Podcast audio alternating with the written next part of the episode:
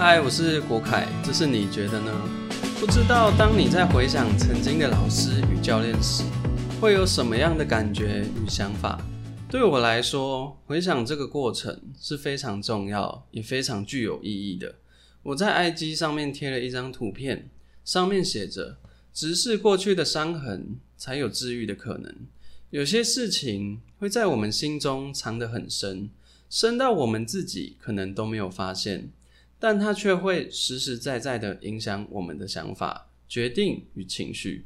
有一个故事是这样说的：在一个马戏团里，有个小男孩好奇的问马戏团的工作人员：“为什么大象这么大，却只要用一根绳子就能绑住它呢？”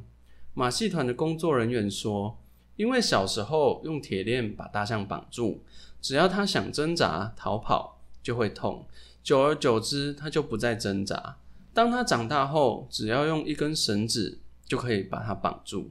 很多时候，我们也会这样。曾经束缚我们的事情，或许现在根本不再重要，可是我们已经不再去关心它，就这样被我们遗忘。但曾经的我们却没有忘记，在心里偷偷的影响着我们。有时候，我们只要看他一眼，就会发现他已经不能再束缚我们了。有时候发现了。我们还是要再做一些努力去解开它，不管是哪种，只要直视它，都能有解开的机会。很多时候，我会责怪自己，为什么这样，为什么那样？我开始回想过往，回想后，我发现很多事情不是我想这样做，而是过去的我叫我这样做。当然，我们也可以选择无视过去，重新写入一段新的记忆，找出适合你的方法。将过去的伤痕抚平。这里会分享一些人生的故事与经历，停下脚步，不要错过了。按下订阅，听完后也帮忙我分享给你身边的人。我们每周三与周六下午五点固定更新。上次说完国小的前三个导师，这次要来分享我的第四个导师。我转学的学校也是一个乡下地方，一个年级只有两个班。现在回想起来，不知道为什么，在那所学校，我所遇见的老师都特别凶。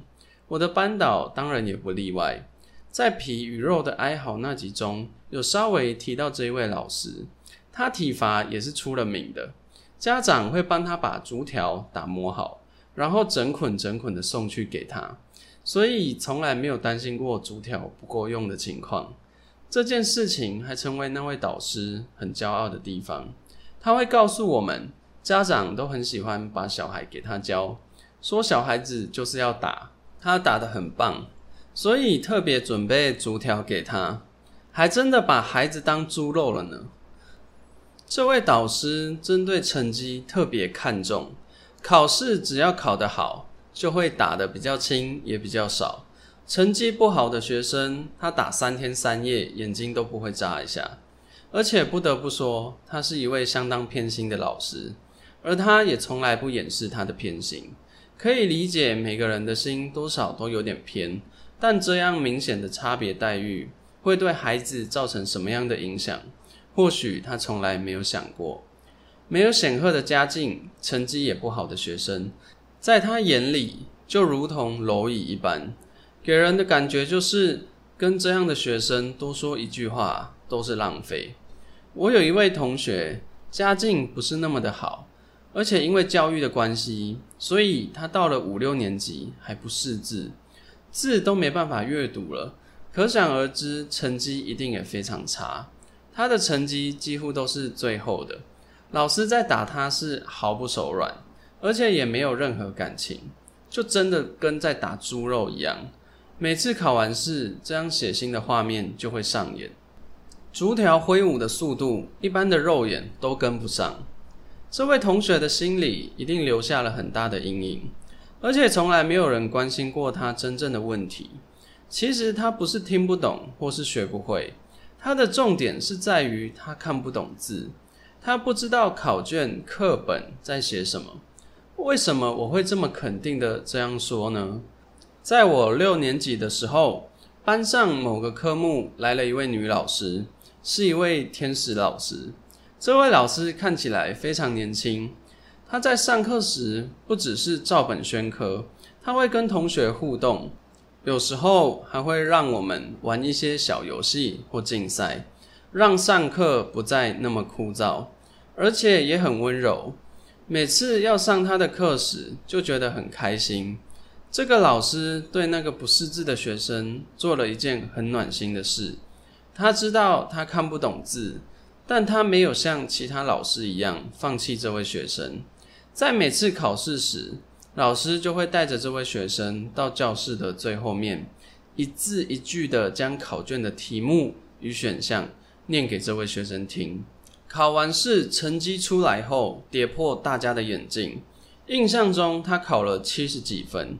成绩永远都是垫底的学生，突然考了七十几分，这是一个很惊人的状况。那时候我才知道，他不是不会，他是因为看不懂。而且这位老师不止一次这样做，每次考试都不厌其烦的念给这位学生听。我想，这对那位学生来说，无疑是在寒冷的生活中出现了一道温暖的阳光。而这样的鼓励跟尊重，我想对他来说也是从来没有感受过的。但这位老师只教了一个学期就离开了。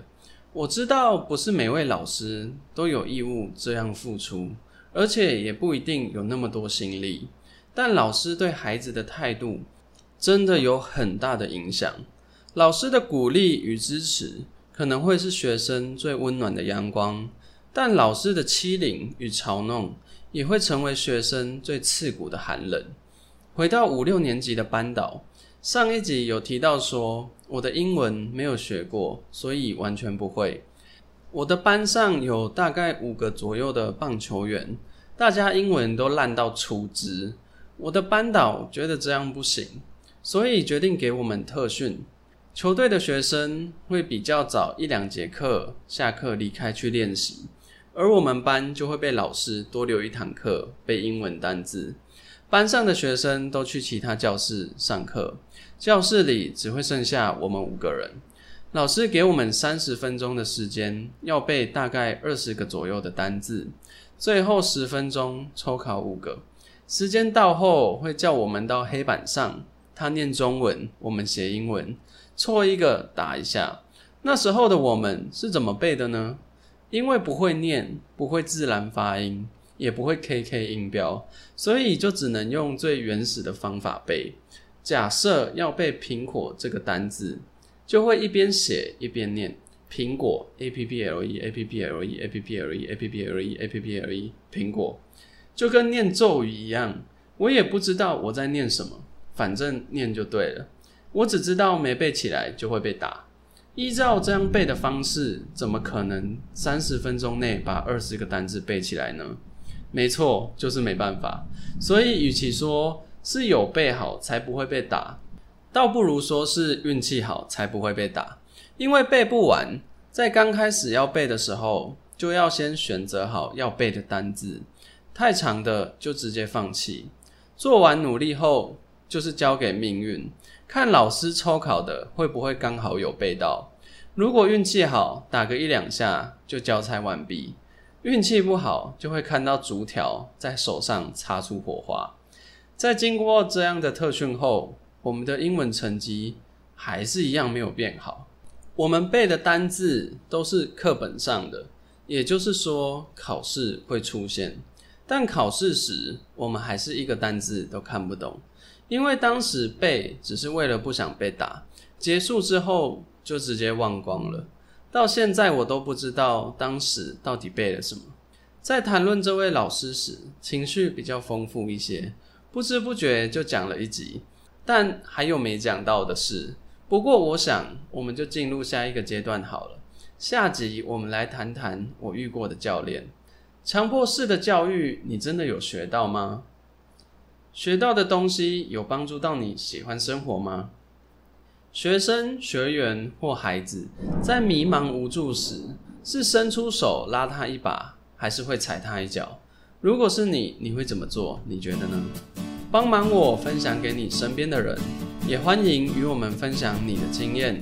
如果你生活中有遇见一些有趣、特别或有疑问的事，也欢迎告诉我，或许下一篇可能就是你的故事。我是国凯，下次见。